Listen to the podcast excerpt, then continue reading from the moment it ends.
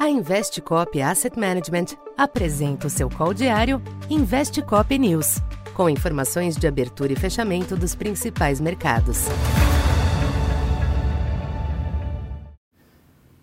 Boa tarde.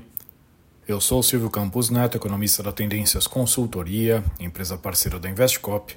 Hoje, dia 4 de dezembro, falando um pouco do comportamento dos mercados nesta segunda-feira. A semana começou sob clima de realização de lucros nos mercados internacionais, após um mês de novembro marcado pelo maior apetite ao risco e à espera dos importantes dados da economia norte-americana a partir de amanhã.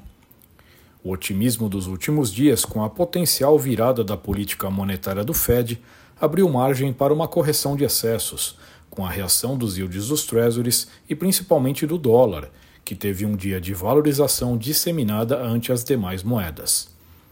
Em Wall Street, os índices das bolsas cederam de forma moderada, ainda preservando a maior parte dos ganhos recentes. Entre as commodities, o petróleo ampliou o ajuste baixista, com o Brent voltando para 78 dólares. No Brasil, a correção global afetou em cheio os ativos locais, somando-se também as preocupações com a falta de avanços da agenda fiscal e orçamentária, em um momento de aproximação do recesso parlamentar. Afetado pela forte alta global do dólar, o câmbio passou a sessão sob pressão crescente, até o fechamento em 4,94, alta de 1,4%. Na curva de juros, os DIs médios e longos devolveram parte das quedas dos últimos dias, ainda que os avanços de hoje tenham sido comedidos.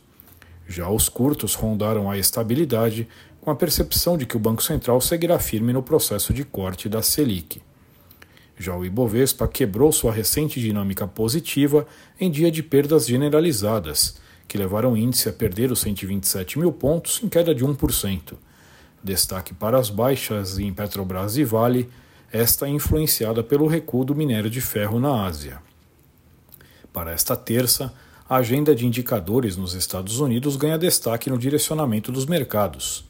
O ISM de serviços deve fornecer uma leitura do ritmo de desaceleração neste quarto trimestre, enquanto o indicador JOLTS será um sinalizador do aperto do mercado eh, de trabalho, à espera do payroll na sexta. Números ainda fortes reforçariam a percepção de que as apostas de corte dos juros foram prematuras, o que tenderia a estender os ajustes de hoje. No Brasil, os ativos devem continuar dividindo as atenções entre os movimentos externos e as informações locais, em especial as discussões da agenda fiscal no Congresso. Então por hoje é isso. Muito obrigado e até amanhã. Essa foi mais uma edição Investe Cop News.